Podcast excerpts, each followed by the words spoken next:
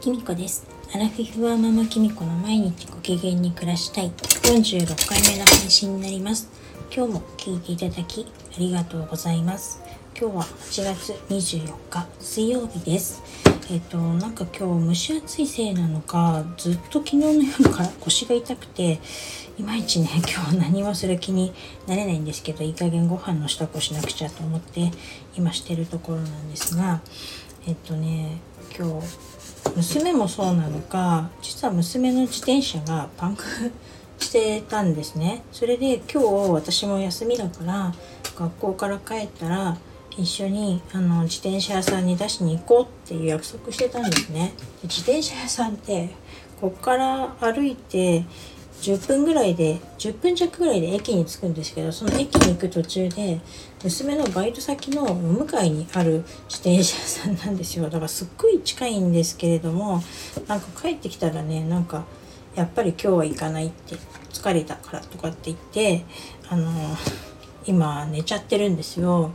もうね、私ねそういうのが本当は嫌なんですよね。約束でもまあいいやってつい腰が痛いもんだから言っちゃったんですけれどもでも明日からまた暑くなるって言うし明日私仕事だし 本当はすごく嫌だったんですけれどもなんかもう寝ちゃっててあの、でも自転車屋さんが7時半までって今調べたらなってたので起こそうか起こすまいか悩んでいます。それかいっそ自分で私が自転車屋さんに持っていくか。まあ正直それを持っていけばすぐ終わることなんですけれどもでもやっぱりそれじゃいけないと思うんですよね。もう高校生なんだから自転車自分の自転車がパンクしてるんだったらその自転車ぐらちゃんと自転車に持ってってパンクしてる直してくださいって言えるはずなんですよ。特にあのうちの娘だったら。あのすっごいコミュニケーション能力高いので。なのになんかうまく言えるかわからないから嫌だとか言ってるんですけどそれは多分ね単なる面倒くさいだけだと思うんですよね。なのでちょっと私も腰も痛いですし今ねあのもうほっとこうと思って心を鬼にしてご飯の支度をしています。あなたはこんな時どうしますか？ちょっと情けない質問ですよね。高校生の娘がね。こんなんでねと思うんですけれども。あの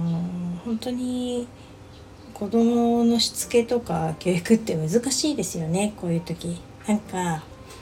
やれることなら大人が全部やっちゃった方が簡単な時ってあるじゃないですか。でもやっぱり多少手間がかかってもここは自分でやった方子供自身が自分でやった方が絶対いいって思うことって多々あるじゃないですか。今ね、まあ、すごい自転車のパンクっていう小さな内容ですけど、うんと、そういうことのだと思うんですよね。なのであのまあ明日から暑くなってきっと苦労するであろう娘のことを思うと自転車を出しに行ってあげたい気もするんですけれどもここは心を鬼にしてやめのほっとこうと思っています。一応 LINE を送ったんですよ。自転車を行っ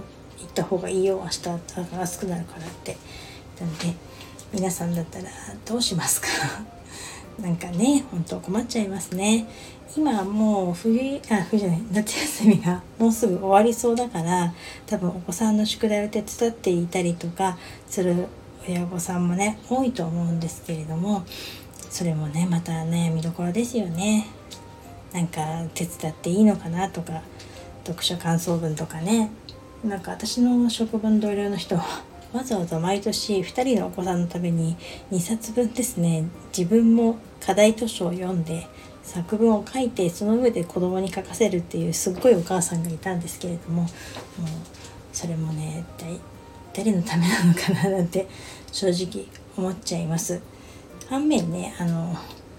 毎年うちの息子の感想文を写しに来てた男の子とかもいて近所に、ね、絶対バレちゃうんじゃないかなって小さい学校だからって思うんですけどまあそれは彼が彼なりに考えたことなんでしょうけどなんかなぜかうまくバレないできっとどっかアレンジしてるんでしょうね。なんかしててまあ